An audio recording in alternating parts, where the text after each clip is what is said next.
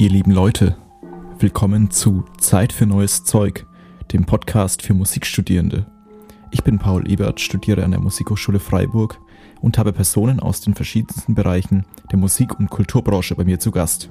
Ich stelle mir die Frage, wie ein umfassendes Studium der heutigen Zeit, aber auch der Zukunft aussehen kann und welche neuen Fertigkeiten und Kompetenzen man als Absolvent braucht, um in Zukunft in der Gesellschaft Fuß fassen und, noch viel wichtiger, eine eigene Persönlichkeit haben zu können. Heute habe ich die liebe Sarah Maria Sund zu Gast. Sie ist eine der gefragtesten Interpretinnen und Sopranistinnen für zeitgenössische und aktuelle Musik. Ich habe sie vor ein paar Jahren kennengelernt, als ich bei ihr Unterricht genommen habe. Damals hat sie mir schon sehr viele wertvolle Tipps zu einem Stück von Apergis gegeben und in dieser Folge gibt es für euch viele interessante Informationen. Sarah und ich haben unter anderem über wichtige Anlaufstellen für junge Komponistinnen und Künstlerinnen sowie den Weg zu der eigenen Persönlichkeit und Beziehung zur neuen und aktuellen Musik geredet. Ich habe mich bereits während unseres Gesprächs sehr darüber gefreut, dass sie zu Gast war. Habt nun auch ihr jetzt viel Spaß beim Zuhören.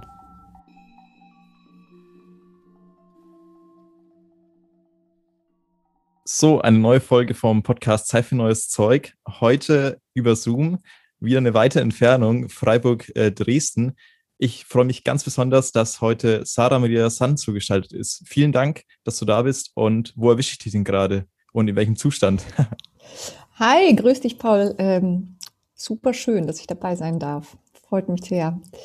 Ähm, ich bin in Dresden. Ich habe heute einen freien Tag, weil eine Produktion in Schwetzingen ausgefallen ist. Und die hat mir im Mai und Juni ein paar freie Tage beschert. Und es ist für die Produktion wahnsinnig traurig, aber ehrlich gesagt, ich freue mich ganz klammheimlich trotzdem über die freie Zeit, weil ich hatte nicht so arg viel freie Zeit. Ich war echt sehr gesegnet. Also die meisten Konzerte haben stattgefunden in der einen oder anderen Form äh, im Verlauf der letzten 14 Monate. Äh, und ähm, ich hatte ein paar Wochen frei am Anfang zwischen März und Juni und jetzt eben erst wieder diese, diese äh, vier gewonnenen Wochen wo dann aber auch wieder natürlich neue Projekte schnell reinkamen. also ich freue mich über einen freien Tag. Ja, sehr gut. Das wären dann die Schwetzinger Festspiele gewesen oder welche? welche ja, ähm genau. Ah, okay. Das wäre das, äh, die Opernproduktion im Dickicht von Isabel Mundry gewesen. Ah, ich habe irgendwas von gelesen. Ich habe mich auch nochmal durch den Festival Rider gelesen. Ja, ist super schade, dass da manches ähm, abgesagt werden musste oder allgemein aber trotzdem ja auch schön für dich, dass du, wie du sagst, 14 Monate oder eine geraume Zeit doch so ziemlich regulär weitermachen konntest oder die Aufträge da waren, beziehungsweise auch das, ähm, die, die Arbeit nicht ausging. Das ist ja auch schon mal was, was Positives. Ähm, genau, du bist ja, wie gesagt, sehr umfangreich unterwegs, hast ähm, verschiedene, verschiedene Tätigkeitsbereiche, bist sehr viel auf der Bühne, bist aber auch ähm, sehr viel bei Meisterkursen und lehrst auch in Zürich, wenn ich das richtig ähm, in Erinnerung Luzern. habe. Luzern, Luzern, genau. genau. Und in Graz war ich jetzt für ein Semester und bin dann nochmal im, im nächsten Semester, genau. Ah, cool, okay. Ähm, genau, also wie gesagt, sehr vielseitig unterwegs und ähm, da wäre meine erste Frage jetzt, äh, du, bei diesen vielen verschiedenen Themen, kannst du dich da überhaupt irgendwann nochmal ähm, auf ein einziges Thema konzentrieren oder ist es eher so sogar für eine längere Zeit so, dass du einfach auch diesen, diese Abwechslung brauchst und zwischen Produktion hin und her hüpfen und ähm, das, die, die, die Reisen noch dazu, die jetzt momentan auch spärlich sind. Wie ist es bei dir? Ich bin definitiv ein Mensch, der ganz viel verschiedene Sachen im Kopf äh, checken will, die ganze Zeit. Also ich brauche massiv Input und brauche auch massiv, dass ich viel Output machen kann. Und wenn irgendwo ein freies Fleckchen kommt, ähm, wie eben zwischen März und äh, Juni letzten Jahres, dann schreibe ich halt und male ein Kinderbuch oder so. Und jetzt male ich das zweite gerade. Also irgendwas muss ich immer machen. Äh, mir wird sonst ziemlich schnell langweilig. Und meine Hirnzellen sind irgendwie ein bisschen angeödet. Ja, und deshalb, ich finde, natürlich sind das manchmal so total anstrengende Zeiten und dann verflucht man sich selber und man hasst dann alles einfach und denkt, ich höre auf. Aber das sind ja immer nur so Momente und das hat jeder Mensch im Leben, egal wie er gestrickt ist und egal ob er viel macht oder wenig macht. Das sind so persönliche kleine Müdigkeiten und dann braucht man eine Mütze Schlaf und dann geht's ja auch wieder. Aber weißt du, das macht mir Spaß. Einfach die ganzen Sachen. Ja, cool. Also das ist äh, sehr befreiend zu hören, auch was du gemeint hast für diesen kurzweiligen, äh, schlechten, äh, also nicht Motivationsphasen sozusagen. Das äh, kenne ich auch nur zu gut im Studium. Aber es ist toll zu hören, weil ich glaube auch, dass ähm, es gerade in der, in der Kunstszene oder auch in dem Feld, wo ich mich jetzt bewege, weswegen der Podcast ja auch quasi, wo er drin spielt, in diesem Feld vom Studium, vom Übertritt ins Berufsleben oder ins ähm, so, je nachdem, Lehrerleben, ähm, KünstlerInnenleben, das ja einfach eine ganz, eine ganz entscheidende Sache ist, dieses ähm, Durchhalten und ähm, auch der tolle Satz, den du mal gesagt hast, wenn man speziell mit neuer Musik sein Geld verdienen will, muss man einfach auch arbeiten wie ein Tier oder muss einfach viel wegschaffen. Ähm, das wäre auch die nächste Frage tatsächlich. Ähm, wenn du sagst, du hast so auch so Durchstrecken, auch so Motivationsphasen, wo wirklich, wo du sozusagen echt viel machst. Ähm, wo nimmst du jetzt speziell dann in diesen ähm, schlechteren oder ähm, vielleicht auch ähm, mehr anstrengenden Phasen die Motivation her und wie ist auch da so die Organisation? Also wie viel Zeit verbringst du wirklich mit dem eigentlichen Musikmachen oder dem Proben oder dem Stücke lernen und wie viel auch mit der Organisation von dem Ganzen, also angefangen über Reisen oder, oder dem ganzen Zeug sozusagen? Oh, das habe ich noch nie prozentual ausgerechnet, wäre aber mal interessant, äh, was die meiste Zeit frisst.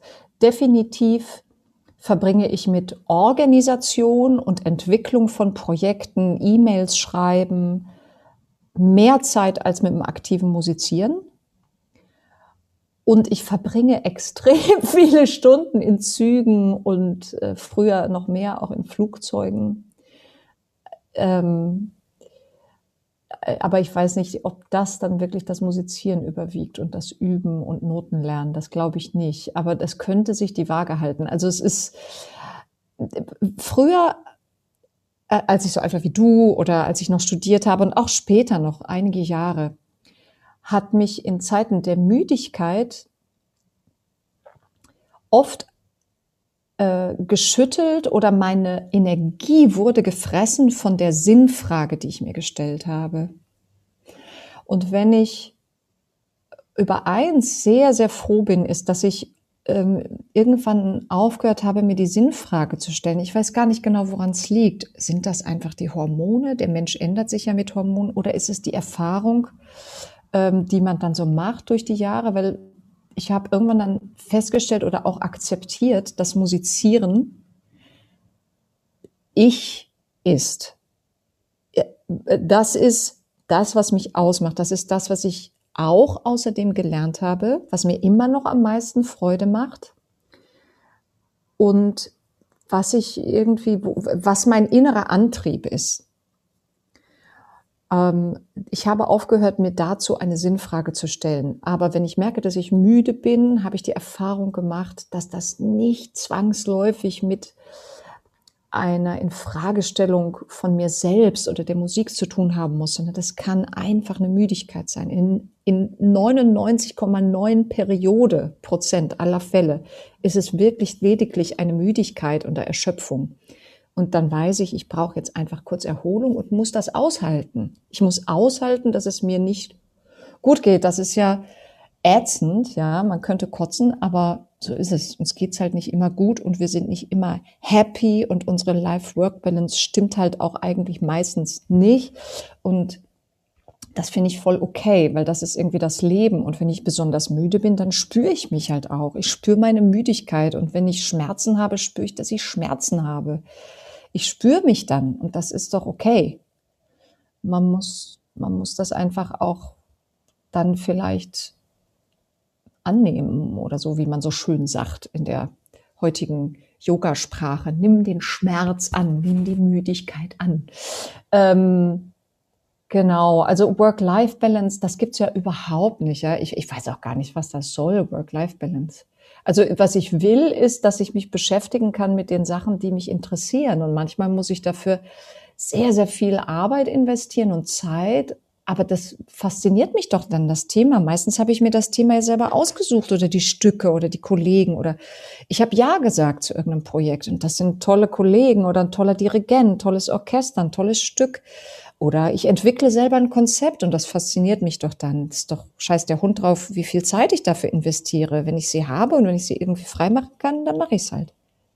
Ja, total toll zu hören. Ich frage mich auch gerade im Moment, wie du erwähnt hattest mit dem Kinderbuch. Ähm, du hattest ja jetzt ähm, ein erstes rausgebracht und jetzt, wenn du sagst, du machst ein zweites, das ist ja alles quasi, also es ist ja ein komplett verschiedener Bereich, stelle ich mir das vor, weil ähm, wenn man jetzt davon ausgeht, du lernst einfach mehrere Millionen Noten im Jahr für einfach neue Stücke, äh, selbst wenn es nur Wiederaufnahmen sind, es ist ja ein ganz anderer, oder stelle ich mir vor, du kannst mich auch gerne dann später korrigieren, ein ganz anderes, eine ganz andere, glaube ich, Erschöpfung, als wenn du einfach dich hinsetzt und mal eine Seite malst oder mal eine Seite irgendwie schreibst. Also ähm, kannst du das bestätigen oder wie hat es sich auch verändert im, vom Studium weg oder auch ins ähm, im Laufe der Zeit, wenn du zurückblickst und dir denkst, okay, ich habe jetzt so und so viel im letzten Jahr gemacht und ähm, wie fühle ich mich aber jetzt oder wie hat sich das irgendwie, habe ich das besser hinbekommen, schlechter? Kannst du das überblicken oder denkst du da gar nicht drüber nach? Ähm, also wenn ich eins aus meiner Erfahrung tatsächlich bestätigen kann von dem, was du sagst, ist, äh, es ist ein Riesenunterschied vom Energieaufwand her ob ich an meinem Computer sitze und Konzepte schreibe und dort denke, also auch Gehirnschmalz verwende und, und den da in die Tastatur hämmere, ähm, oder ob ich singe und Noten lernen muss. Also die Konzentration muss nicht so wahnsinnig fokussiert sein, sondern die Konzentration wandert viel mehr, ist viel offener. Ich weiß nicht genau, was da im Hirn passiert, aber man könnte sicherlich sehr, sehr andere Vorgänge im Hirn messen. Äh, und der Kraftaufwand, den man braucht als Musiker und als Sänger, wo das Instrument im Körper ist und wenn man dann auch noch spielt auf der Bühne und was auswendig produziert mit äh, anstrengender Szenerie, ist so viel größer. Das kann man überhaupt nicht vergleichen. Ja, also ich kann 24 Stunden lang, äh, äh, monatelang hintereinander, kann ich ohne Probleme da Computersachen machen. Aber wenn man als Musiker arbeitet auf der Bühne, das kostet viel mehr Kraft. Das ist sehr viel anstrengender. Da gibt es auf jeden Fall einen Unterschied. Und Kinderbuch malen wäre eigentlich die reinste Entspannung. Also ich kann da total abtauchen und kann dann da die Bilder entwerfen. Natürlich denkt man da auch die ganze Zeit. Ja, ist auch ein Denkprozess mit einer Tätigkeit, aber die einzigen körperliche Erschöpfung, die man dann hat, ist, wenn man irgendwie fertig werden will und man sitzt einfach stundenlang am Schreibtisch so gebückt, ja. Es ist irgendwie ungesund auf die Dauer oder man vergisst die ganze Zeit zu essen und zu trinken und so. Also, aber das sind ja äh, irgendwie andere Nebeneffekte. Ja, aber ich finde es toll. Also ich meine, ähm, äh, du probierst einfach so viel aus und das finde ich äh, so, so, toll. Und ich habe auch den Eindruck, ähm, es ist ja, ähm, oder ich, ich sehe jetzt ähm, einfach an der, an der Menge, auch wie viel du machst oder an der Vielseitigkeit, dass irgendwie, ähm, so wenn ich das auf mich an, auch nicht irgendwie alles immer gleich auf Knopfdruck funktionieren muss oder einfach jetzt auch Zeit haben darf. Und ähm, weil eben so ein, so ein Kinderbuch, das malt man jetzt auch nicht in einer Woche, oder? Das ist einfach halt ein Prozess, wie alles andere auch. Ähm, kann man irgendwie oder kannst du von dir sagen, ähm, wenn man jetzt mal auf die musikalische Tätigkeit sich beschränkt, du bist ja auf jeden Fall ähm, zahlenmäßig von den Werken eher in der neuen Musik zu Hause oder in der neuesten Musik. Also gestaltest viele Uraufführungen mit und bist da echt in den verschiedensten Konstellationen als Solistin im Ensemble, als Musiktheater, ähm, Performerin ähm, aktiv. Kann man sagen, dass du wirklich die neue Musik liebst und wie können wir als Studentinnen auch ähm, die vielleicht wenig Erfahrung oder auch sich einfach noch nicht so zugehörig fühlen in dem Bereich, die neue Musik lieben lernen? Ha. Also, ganz ehrlich, ich glaube, es ist auf jeden Fall eine Art von persönlicher Veranlagung oder, oder Vorliebe. Und die kann man ja auch nicht erzwingen. Ne? Aber was ich sagen kann, ist, also als ich Gitarre studiert habe, als Jungstudentin Gitarre gespielt habe, habe ich natürlich nur das alte Repertoire gespielt, ne, Klassik und Bach, ähm, dann am allerliebsten. Und zu der Zeit, also mit so 13, 14, konnte ich gar nichts mit neuer Musik anfangen. Ja? Also wenn ich Kollegen auf der Gitarre gehört habe, die dann neue Musik spielten, ich dachte immer, oh, das ist ja grauenhaft. Also was wollen die denn damit? Das ist ja furchtbar. Bin manchmal sogar rausgegangen, weil ich es wirklich qualvoll fand. Und dann als Sängerin äh, habe ich dann äh, eine Einladung bekommen von einer der Professorinnen dort und durfte dann Ligeti singen. Aventure, Nouvelle Aventure. Und das war halt so ein Augenöffner. Und da konnte ich halt ewig, also ich konnte gar nicht schlafen nachts, ja, weil ich war so aufgeputscht, ja, von diesem, von diesem Ding, äh, dieser Komplexität und wie da alles, was ich kennengelernt habe in der Musik, abgehandelt wird, die Klischees aufs Korn genommen werden, aber ohne je Musik an sich zu denunzieren. Das fand ich unglaublich. Das Stück ist so intelligent und so witzig und so tragisch und ist halt einfach ein Meisterwerk, ein Jahrtausendmeilenstein. Ähm, und äh, ja, dann bin ich einfach eingetaucht. Also ich wusste, das ist was, was mich interessiert, so eine Art von Musik, mehr als alle andere Musik. Und dann hat sich das alles so ergeben, wie von selber, weißt du? Ich glaube, wenn, wenn andere Leute wahrscheinlich spüren, dass du dich so involvierst, dann kriegst du automatisch irgendwie Anfragen. Und so kam das dann irgendwie von alleine. Ich habe das nicht geplant oder so. Und dann aber habe ich natürlich äh, irgendwann all, nach dem Studium all meine Kreativität äh, versucht einzusetzen, um arbeiten zu können. Ich wusste, ich will, wenn ich schon arbeite, ich möchte mit möglichst guten und tollen Kollegen zusammenarbeiten, die ich selber bewundere und so. Also das war irgendwie immer mein Ziel. Ich wusste eh, was für eine Musik ich machen will und mein Ziel war, okay, ich will mit denen mal irgendwas machen. Mit denen möchte ich das erleben. Ich möchte von denen lernen, ja. Und dann habe ich Klinken geputzt ohne Ende, mehrere Jahre und habe nebenher in Supermärkten gearbeitet oder was weiß ich, an irgendwelchen Kassen oder in irgendwelchen Fabriken oder so Jobs gemacht und viel unterrichtet. Aber ich wusste immer, das will ich machen. Ja, und dann habe ich irgendwann das tierische Schwein gehabt, ne, dass ich bei den neuen Vokalsolisten äh, als, als äh, Sopran anfangen durfte. Und ab da war es dann einfacher, weil von denen habe ich nicht nur dieses immense Repertoire gelernt und diese tollen Techniken, sondern ich habe ganz, ganz arg von denen gelernt, besonders von Christine Fischer, der Managerin von dem Ensemble und von Musik der Jahrhunderte, was es heißt, gut organisiert zu sein, was es heißt, wirklich E-Mails pünktlich zu beantworten, proaktiv zu sein, ähm, Projekte zu planen, einen strukturierten Kopf zu haben, Frauen-Empowerment zu betreiben, also Komponistinnen zu fördern. Das hat die schon gemacht. Da hat noch kein Mensch über MeToo geredet oder über, über Förderung von Komponistinnen oder Musikerinnen. Ja, da hat die das schon gemacht. Ja, solche Dinge. Also, das war ein großer Segen, dass ich da auch immer in Zusammenhänge kam mit Kollegen oder in Strukturen, wo ich unheimlich viel von tollen Leuten lernen durfte.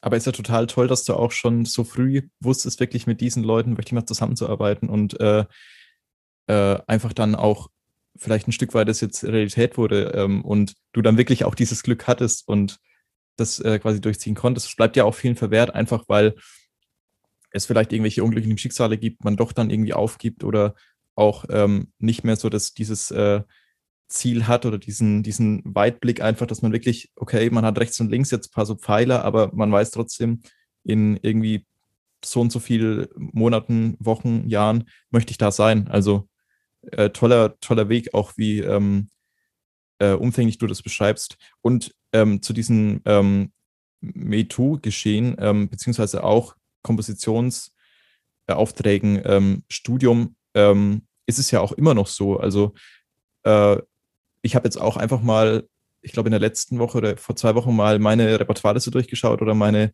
letzten Arbeiten und habe auch gesagt, okay, zu 75 Prozent sind es einfach ähm, Männer und mindestens zu 50 Prozent alte weiße Männer, weil das einfach das Standardrepertoire ist, das halt mal gespielt werden muss. Und ich jetzt ja auch aus dem vierten Semester im Bachelor bin. Also es ist einfach noch nicht so der Umgang da und habe darauf, glaube ich, auch, ähm, ich bin mir nicht sicher, wann es war, aber einfach auch mal ähm, wieder mal einen hohen Geldbetrag nur für Partituren ausgegeben von den verschiedensten KomponistInnen. Ähm, einfach weil es äh, mich so gewurmt hat und weil ich weil es natürlich auch so viele schöne Werke gibt. Also ähm, ich möchte auch keinen hervorheben, weil es einfach ähm, ist ständig in der Entstehung. Aber dazu hätte ich auch eine Frage, ähm, wenn du sagst, dass du auch von Christine Fischer ähm, das speziell gelernt hast. Ähm, wie schätzt du das ein in der heutigen Zeit auch für Kompositionsstudierende und vor allem den weiblichen Kompositionsstudierenden, so diese Auftragslage, sich in der Szene einzufinden, auch Kontakte zu knüpfen? Ähm, hast du da Tipps oder kennst du da Anlaufstellen, die das besonders ähm, ermöglichen oder auch ähm, vielleicht da, wo es eine, eine schwere Tür weniger gibt, die man noch aufstoßen muss? Also ich glaube, die meisten Menschen, die in der neuen Musik äh, sowohl programmieren als auch spielen, sind sich einig darüber, dass wir unbedingt Komponistinnen fördern müssen. Ich persönlich kenne gar keinen, der dem widersprechen würde. Wie hoch das Engagement ist, damit man das selber aktiv betreibt, das ist wieder eine andere Frage. Also ich glaube, man muss etwas Geduld haben. Der Weg wird im Moment beschritten, aber das Beste, was wir alle tun können, ist einfach Frauen zu beauftragen. Also als Studierende fängt das ja schon an. Äh, die, also es gibt eine irrsinnige Verbesserung von meiner Zeit als Studentin, das war in den 90er Jahren und die frühen 2000er Jahre, ja, damals gab es ja gar keine Komponistinnen, die studiert haben quasi. Und es gab auch niemanden, der freiwillig neue Musikstücke von den Kollegen gespielt hat. Das war immer Manchmal wollten es Studenten machen, die Lehrer haben es verboten oder die Lehrer haben es vielleicht vorgeschlagen, die Studierenden wollten nicht. Ja, also das hat sich so geändert, wenn ich heute Meisterkurse an Hochschulen gebe. Ich finde es so geil. Also wirklich 80 Prozent aller Studierenden sagen, ja klar, ich habe doch schon das Stück von dem äh, äh, meinem, meinem Kommilitonen gespielt und das gesungen und bla bla bla bla bla. Total genial. Und dabei sind jetzt auch immer mehr Frauen Komponistinnen, ja. Und das muss man weitergehen, unbedingt. Also ich kann echt nur allen, die das jetzt hören, kann ich echt nur ans Herz legen. Ja, wir müssen unbedingt Frauen beauftragen, beauftragen und mit denen Konzepte entwickeln, die uns selber interessieren. Ähm, das, das Problemfeld ist ein bisschen komplex. Also erstens, es gibt immer noch keine Frauenquote zum Beispiel in den Stiftungen, die äh, Aufträge bezahlen. Ja, und ich fände es eigentlich toll, wenn es da eine Quote gäbe, dass man sagt, okay, liebe Veranstalter, wenn ihr einreicht, es muss immer ein 50% Anteil von Komponistinnen auf eurer Liste stehen. Das kann man aber noch nicht so einfach machen, weil tatsächlich der Anteil insgesamt auf dem Markt noch nicht bei ganz 50 Prozent liegt. Der ist schon viel, viel höher, als man annimmt, ja. Aber die Auswahl ist halt immer noch nicht so easy. Man kann sich aber trotzdem anstrengen und man kommt auch locker auf 50 oder sogar mehr Prozent. Man kann auch ein reines Frauenkomponistinnenprogramm zusammenstellen und, und beantragen. Geht total easy, ja. Aber man muss natürlich recherchieren, weil uns sind natürlich wahnsinnig viele Männernamen sofort auf dem Schirm, ja. Von Helmut Lachemann bis Enno Poppe, ja, Bernhard Lang, bla, bla, bla, bla, bla, bla, bla was ja auch alles herausragende, geniale Komponisten sind, ja. Und ich leck mir immer die Finger danach, deren Stücke zu singen, ist doch klar. Aber genauso gerne möchte ich ein Stück von Iris Ter Schiphorst singen, Sriphorst übrigens, und von Rebecca Saunders und von tausenden anderen tollen Komponistinnen. Also, ich finde, bald müsste die Quote eingeführt werden. Vielleicht muss sie auch nicht bei 50 Prozent liegen, sondern erstmal nur bei 30 oder so. Das sollten sich so Stiftungen wie Siemens Stiftungen, die ja wirklich sehr, sehr, sehr viel Gewicht in den Ring wirft, ja, äh, die sollten sich das überlegen, meiner Meinung nach. Ähm, und ja, also Leute, ähm, wir sind irgendwie die Macher, ja, also die Komponistinnen selber müssen natürlich versuchen, Projekte zu entwickeln mit Künstlern. Das funktioniert immer gut, ja, wenn du an Leute rantrittst und sagst, du, ich würde so gern für dich schreiben und ähm, wenn man vielleicht sogar noch einen Veranstalter mit im Boot hat, ja, der sagt, du klar, von dir ein Stück, das möchte ich gern beauftragen, ja, und dann suchst du dir deine Künstler zusammen, das ist wirklich eine super Sache. Oder umgekehrt, du sagst einfach einem Künstler, Mensch, sollen wir nicht zusammen auf Auftragssuche gehen? Also einfach nur Stücke irgendwo hinzuschicken und dann zu erwarten, dass ein Künstler, ein Musiker die durchliest und dann für dich den Tisch bereitet, ist eher schwierig. Ja, weil, also ich oder viele Kollegen, weißt du, wir kriegen sehr, sehr viele Stücke und CDs und so zugeschickt oder Aufnahmen per Mail. Und ich versuche wirklich, mir die alle anzuhören. Aber man hat ja meistens, selbst wenn man möchte, man hat so viele Projekte am Laufen, dass dann, ähm, da muss schon was sehr arg herausstechen, damit du dann sagst, ui, wow, die muss ich jetzt sofort anrufen oder anschreiben. Ja, da, da müssen wir was draus machen. Es funktioniert viel besser, wenn, wenn diese, wenn die Komponistinnen und die Musiker sich irgendwie zusammen kurzschließen, persönlich, ja, und dann was gemeinsam entwickeln. Ähm, ja, und äh, Genau, ich glaube, die Leute, die halt Förderprogramme und Festivalprogramme stricken, müssen natürlich immer mehr Komponistinnen fördern, aber das tun sie jetzt eigentlich auch. Also das, das ist schon im Kommen. Es ist noch lange nicht so gut, wie man es gerne möchte und lange nicht bei 50-50, aber es kommt. Glaubst du vielleicht auch, dass viele einfach die Arbeit abschreckt? Dieses Orga-Zeug, dieses ähm, quasi einfach selbst ähm, viel mehr erste Schritte machen oder den ersten, zweiten, dritten Schritt und quasi nicht sich ähm, so ein bisschen darauf auszuruhen, dass man doch schon die Komposition geschrieben hat oder doch schon irgendwie die, die Grundlage geliefert hat. Also ich kann das selbst gar nicht einschätzen, weil ich meistens auch auf der anderen Seite sitze und dann gefragt werde. Ähm, ich weiß nicht, ähm, hast du da eine Einschätzung oder eine Idee, wie man das noch einfach ähm, schneller oder produktiver gestalten könnte, dass man ähm, ja, dass der Prozess nicht so, so hinderlich ist mit diesem oh, äh, hallo und hier, ich habe mal da eine Demoaufnahme und Co. Es ist ja äh, faktisch bei den ähm, Rock-Pop-Kollegen, ich habe viele, die an der Popakademie Mannheim studieren, viele Freunde. Und bei denen ist es ja ähm, eigentlich genauso, aber irgendwie kriegen die das entspannter hin. Irgendwie ist es bei denen, ah, schick mal deine Session drüber, deine Logic-Datei und wir schauen da mal und schalten sich irgendwie um zwei Uhr nachts im Zoom-Call zusammen, so ungefähr. Also verstehst du, was ich meine? Hast du da so eine Idee oder? Also ich kann natürlich jetzt nicht so gut beurteilen, wie das bei den Pop-Kollegen ist. Ähm, aber wie du selber sagst, weißt du, wenn die dann um zwei Uhr nachts eben auch noch ein Zoom-Meeting machen, das heißt ja auch, dass sie einen ziemlichen Einsatz bringen. Vielleicht sehen die das einfach trotzdem entspannt. Ja, andererseits ist es so, wir üben ja meistens tagsüber schon wie die Gestörten und sind einfach müde und müssen dann mal schlafen. Also es ist so zwiespältig persönlich kann ich nur sagen, es ist schon eine Frage der Leben, eigenen Organisation vom Leben.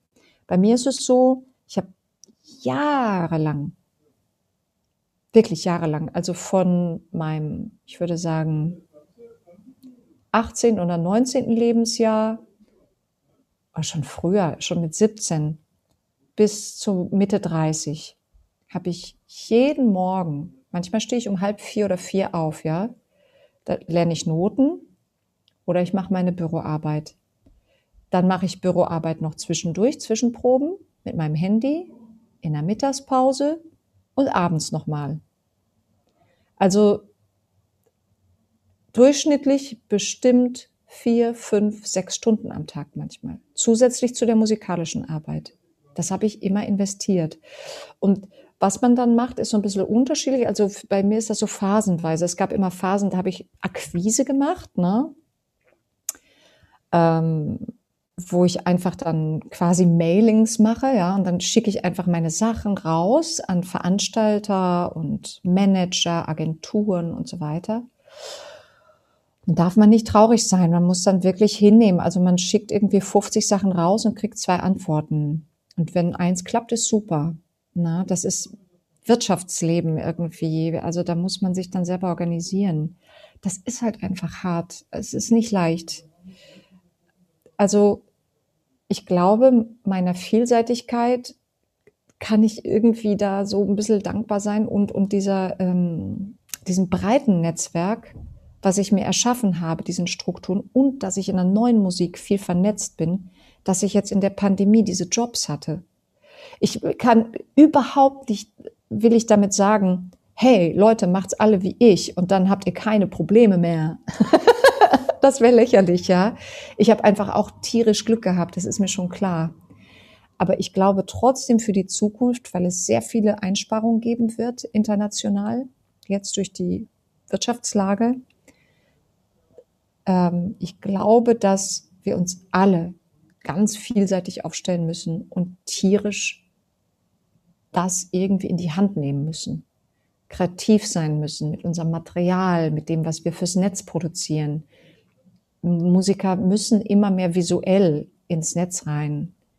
Also was ich auf dem Schirm habe zum Beispiel, zum Hinterkopf trage, ist für Studenten ähm, Formate zu entwickeln. Okay, wie kann ich ein Musikvideo produzieren, was nicht so ein ödes Abfilm meiner selbst ist? Ja, was, was kann ich für Bildmaterial erfinden und erschaffen? Da mache ich jetzt gerade so eine Challenge an mich selber.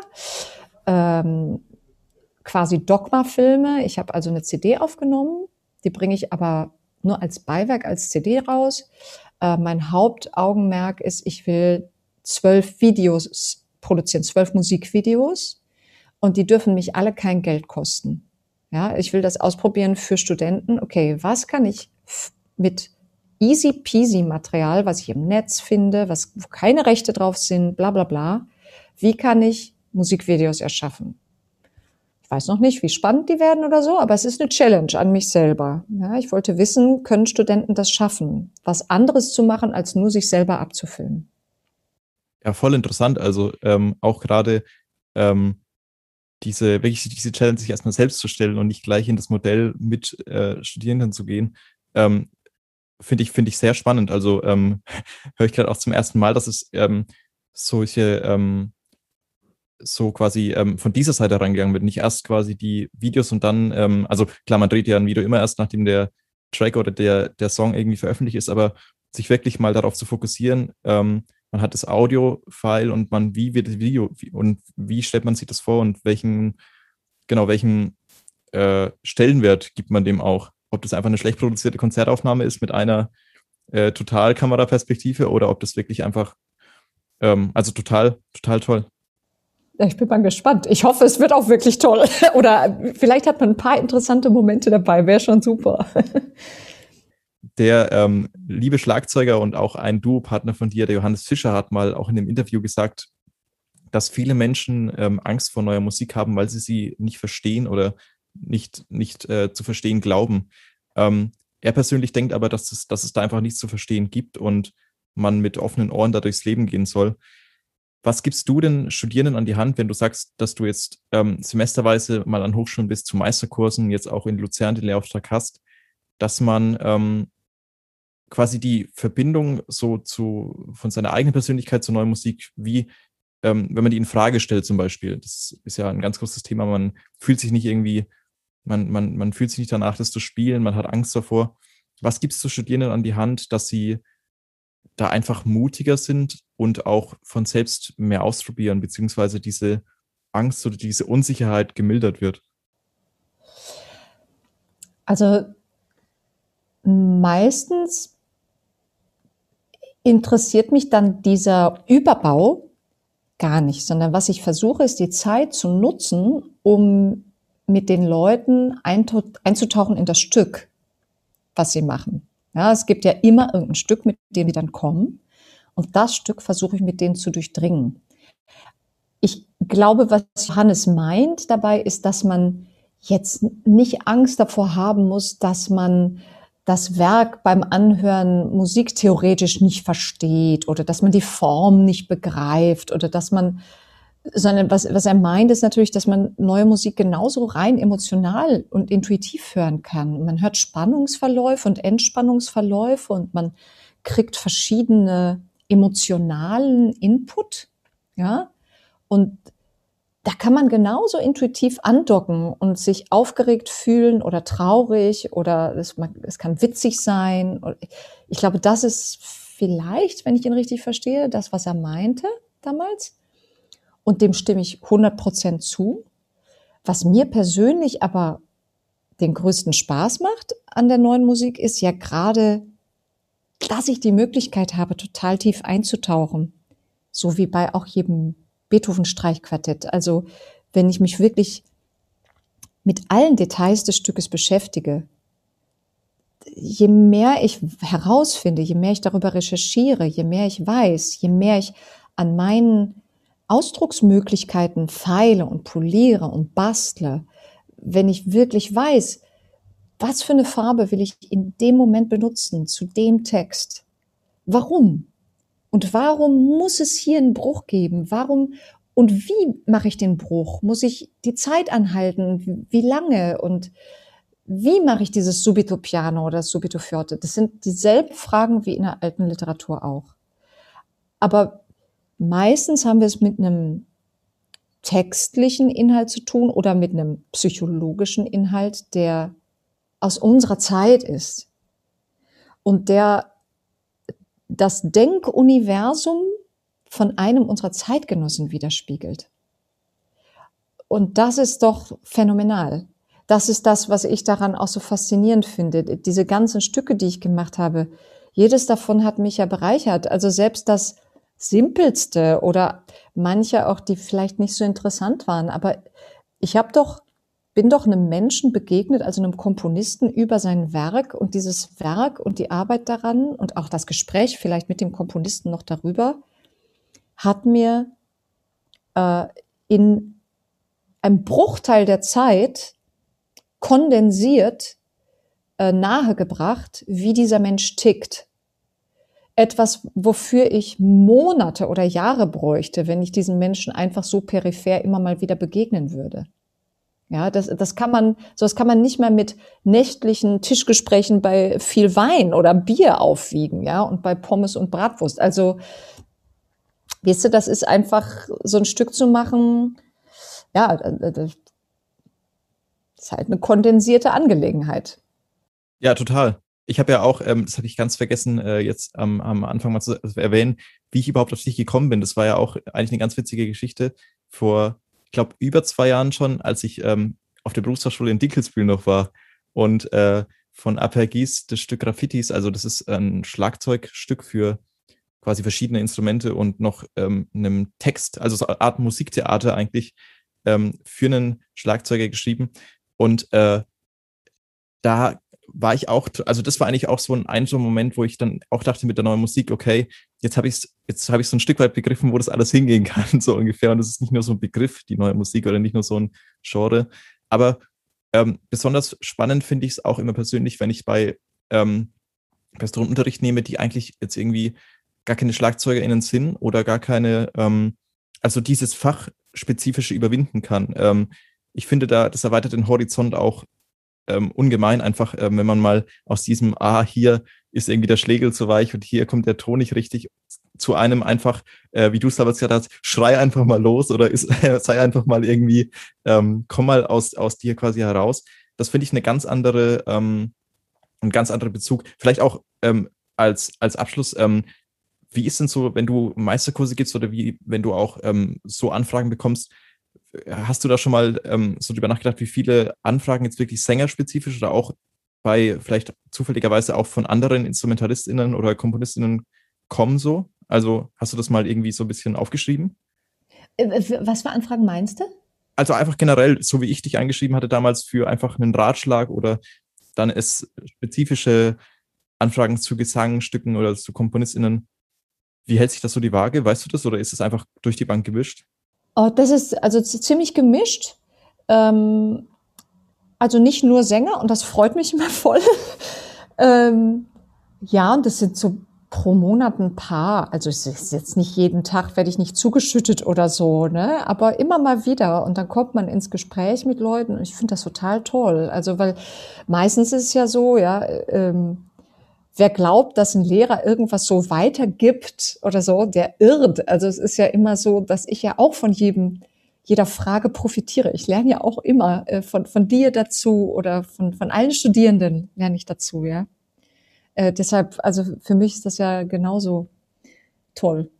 Ja, also ich, ich bin immer noch irgendwie, äh, ich habe das, äh, auch wenn ich das Stück habe ich neulich erst wieder aufgerollt, äh, ständig in Erinnerung einfach wie, ähm, weil das für mich auch schon so ein Moment ist, aus der eigenen Komfortzone extrem rauszutreten. Also wirklich erstens dieser E-Mail-Kontakt war mir damals komplett fremd. Also man ähm, vor der Aufnahmeprüfung, man schreibt noch Leute an, man ist irgendwie wirklich im Kontakt dann und dann noch eben dieses, ähm, was ich auch immer versuche zu überwinden, dieses äh, Schlagzeugspezifische zu überwinden. Also dieses, man schreibt nur SchlagzeugerInnen an, man ähm, ist nur so auf diesem Monotrip und ähm, hat aber jetzt dann irgendwie auch mal vielleicht zwischendurch mit PerformerInnen Kontakt, mit ähm, Dramaturginnen mit, äh, also mit ganz anderen Bereichen. Ähm, das das finde ich persönlich auch irgendwie ganz wichtig. Äh, kann man aber wahrscheinlich auch erst oder häufig ergibt sich die Gelegenheit auch erst, wenn man wirklich spezifische Stücke oder spezifische Projekte macht. Ähm, sonst wäre ich vermutlich da auch nicht drauf gekommen. Wenn ich jetzt ein Stück von Bach gespielt hätte, hätte ich wahrscheinlich eher weniger angerufen. aber ich, ich fand es auf jeden Fall total toll und ich ähm, finde das auch ähm, einen guten ähm, ja, also das finde ich vielmehr eine gute Horizonterweiterung, teilweise dieses persönliche Gespräch, da gebe ich dir total recht, als ich irgendwie halt monatelang durch Bücher und Co. zu lesen, ähm, weil es einfach eine ganz andere Zeit ist. Sonst haben sich, glaube ich, äh, Komponisten einfach bei den Künstlern, wenn sie ein neues Stück entwickelt haben, zwei, drei Wochen eingeschlossen, haben bei denen übernachtet und haben einfach waren immer da. Und jetzt geht ja alles viel schneller mit V-Transfer und Dropbox und Mails und Partituren als PDF und Scans. Also es hat sich ja schlichtweg komplett eigentlich gewandelt. Und ähm, man sieht irgendwie keine handschriftliche Partitur mehr sozusagen. Es gibt, ja, also ich finde es total cool und ich, ähm, genau, ähm, das war auch ein Grund, warum ich dich eigentlich einladen wollte, einfach dieses, ähm, wirklich diese Erfahrung aufzurollen und auch einfach zu wissen, wie fühlt sich das dann an, so, ähm, erstens diese Vielseitigkeit, zweitens auch dieses, ähm, wirklich diese Arbeitsphasen, wo man kein Ende sieht. Dieser Tunnel, wo einfach permanent um die Kurve geht und kein Licht kommt. Ähm, das finde ich, ähm, oder habe ich großen Respekt auch, wie viel du da einfach stemmst und äh, wie viel kreativen ähm, Output du über ähm, verschiedene Kanäle, über Meisterkurse und Interviews, wo ich mich ja auch faktisch durchgelesen habe, gibst dann. Ähm, deswegen vielen Dank und ähm, das letzte Wort gehört dir. äh, danke. Ach, du bist ja echt total lieb. Ähm, was ich vielleicht noch sagen kann, ist ähm, das, was du beschrieben hast, dass man äh, äh, fachübergreifend, äh, instrumentübergreifend lernt von anderen Leuten. Ne? Ähm, in der Schweiz ist das an den Hochschulen schon viel normaler. Also du kannst ja ganz normal Tandem-Coaching zum Beispiel mit im Tandem-Unterricht bekommen. Ne? Also du hast bei zwei Lehrern.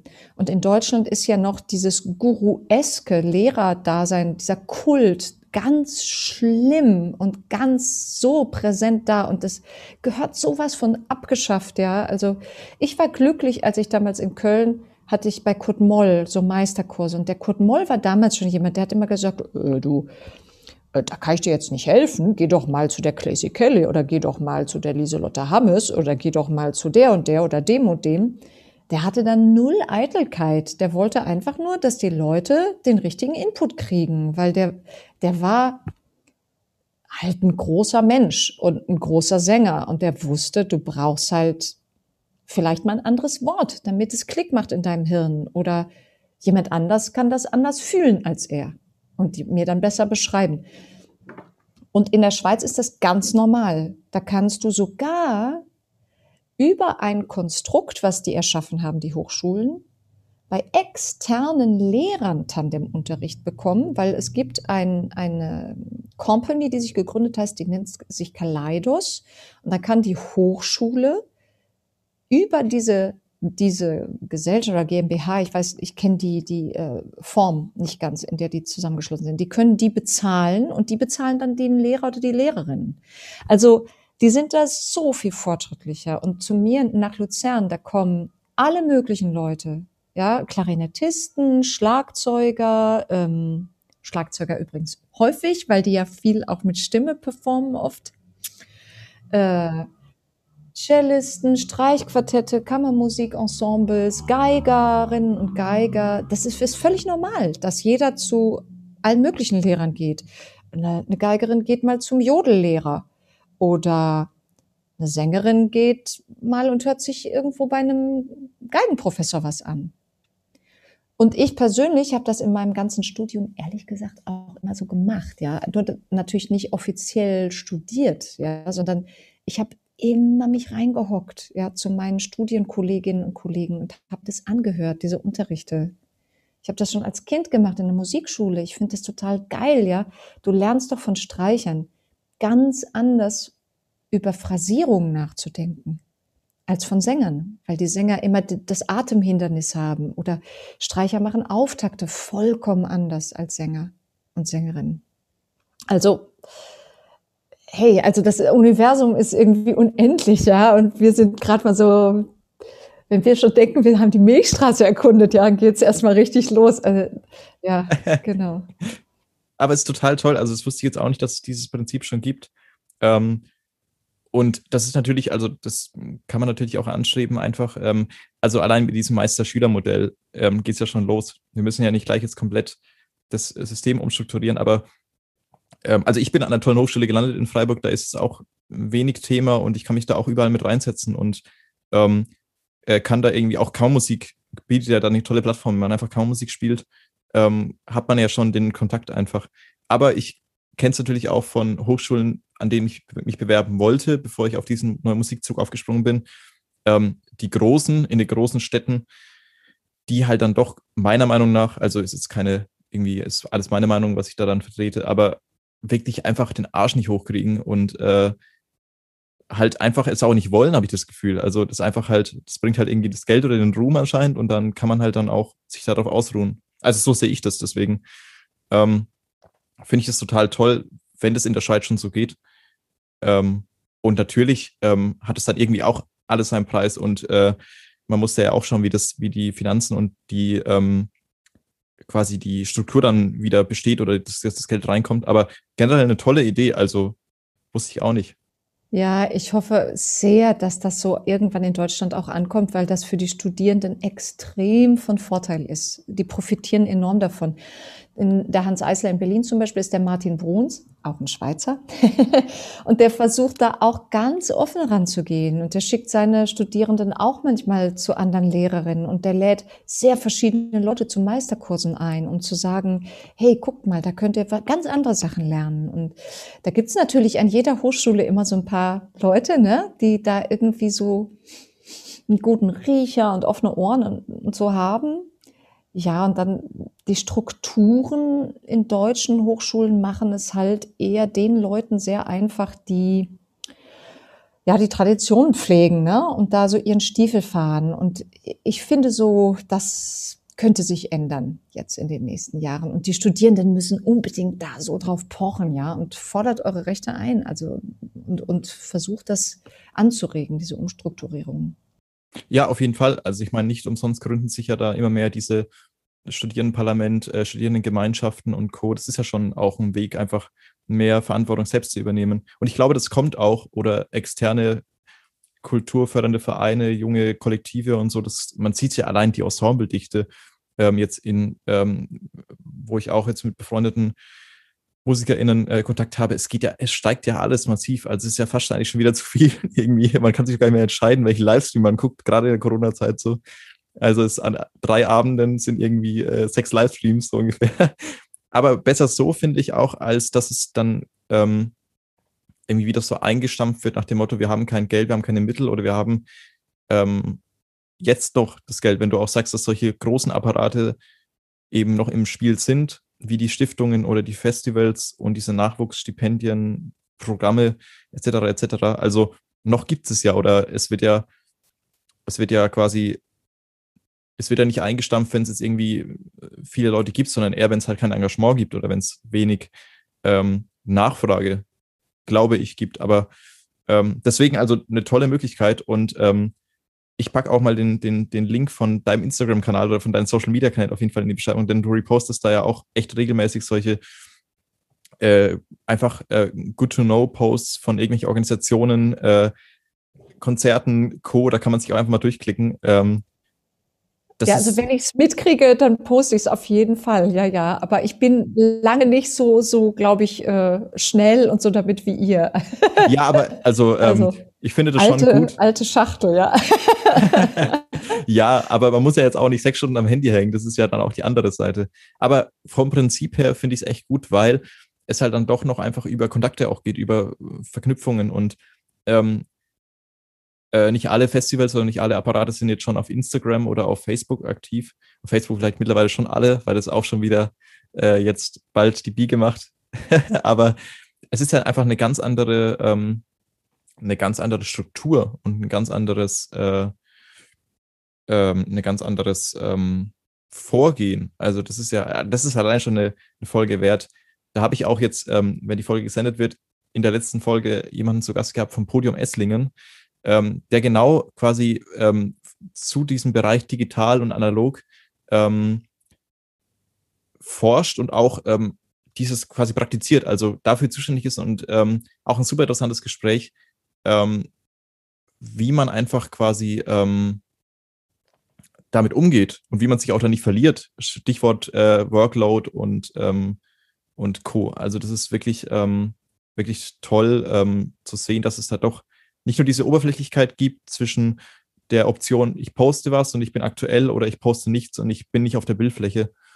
Also da gibt es genauso viel Spielraum ähm, wie in dem konservativen Apparat sozusagen. Ich glaube, ähm, dieser, äh, dieser Workload ne, und wie viel mache ich da zu viel und wie viel zu wenig. Äh, wir MusikerInnen haben einen riesen Bonus oder wie kann man das sagen? Wir kommen in unserer Musik als Ich, als, als Persönlichkeit, als fühlendes, denkendes Wesen immer vor. Und das ist was, was wir den meisten Berufen, die es auf dieser Welt von Menschen kreiert gibt, äh, was wir denen voraus haben. Denn wenn du zum Beispiel ein Instagram-Account oder Social-Media-Arbeit für eine Musikerin pflegst, ist das lange nicht das Gleiche. Also wenn, wenn ich meine Büroarbeit mache oder meine Kanäle pflege oder was auch immer, dann ist das eine Zusatzarbeit. Diese Arbeit spiegelt aber ja nicht mich wieder oder sie, sie macht, sie greift nicht mein Inneres an, sie verändert mich nicht im Innersten. Oder, ja, sie hat eigentlich nichts mit mir zu tun. Das hat schon Schlingensief gesagt. Ne? Es müsste doch jeder Mensch ein Recht darauf haben, auf eine Arbeit, die etwas mit ihm oder ihr zu tun hat. Und das haben